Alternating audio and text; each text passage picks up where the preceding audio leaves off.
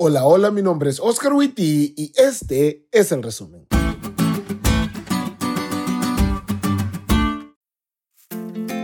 Feliz sábado amigos. Otra semana ha concluido ya y el sábado con sus horas apacibles ha comenzado.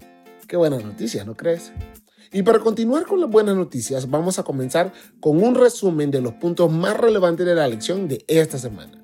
Punto número uno. Sé lo que el mundo necesita.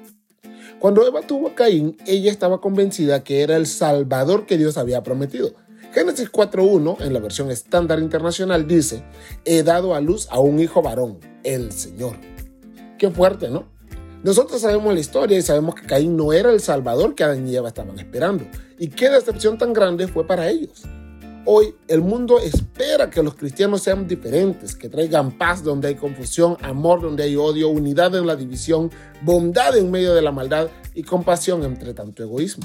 Y si vos decís ser cristiano, no decepciones a aquellos que anhelan ver a Jesús en vos. Punto número 2. Si necesitas ayuda, pídela. ¿Alguna vez has estado en una situación en la que estás a punto de hacer algo que no está bien? Ese borde de unos cuantos segundos, pero que parecen eternos, en los que el Espíritu Santo te dice que no avances, pero no tiene la fuerza suficiente para detenerte. Yo sí he estado allí, y aunque me encantaría decirte que siempre he hecho lo correcto, temo decirte que no es así.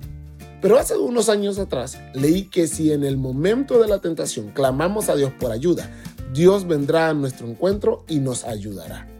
Caín tenía la ayuda de Dios a su disposición para no dejar que el pecado le ganara pero la rechazó. No seas como Caín y en medio de la tentación acepta la ayuda que Dios te quiere dar. Y punto número 3. Efecto dominó. Todo comenzó con un asesinato a sangre fría, luego le siguió Lamec y luego un grupo de personas tan alejado de Dios que eran llamados los hijos de los hombres. Y las cosas han avanzado tan mal que hoy todavía vemos el efecto de aquella pieza que movió Caín y que sigue tirando más piezas. No te equivoques. Las decisiones que tomamos hoy no solo nos afectan a nosotros, también afectan a los que tenemos alrededor. Si estas decisiones son buenas, afectarán de forma positiva, pero si son malas, todo será negativo. Y créeme que con el pecado todo es negativo. Los efectos del pecado de Adán se vieron dolorosamente en la vida de sus hijos. Comenzaron con Caín, pero sigue hasta nosotros. Sin embargo, en medio de la oscura que es esta situación, me alegra saber que Dios nos ofrece la promesa no solo del perdón por el pecado, sino también de la victoria sobre él. Es tiempo de reclamarla y ser la diferencia.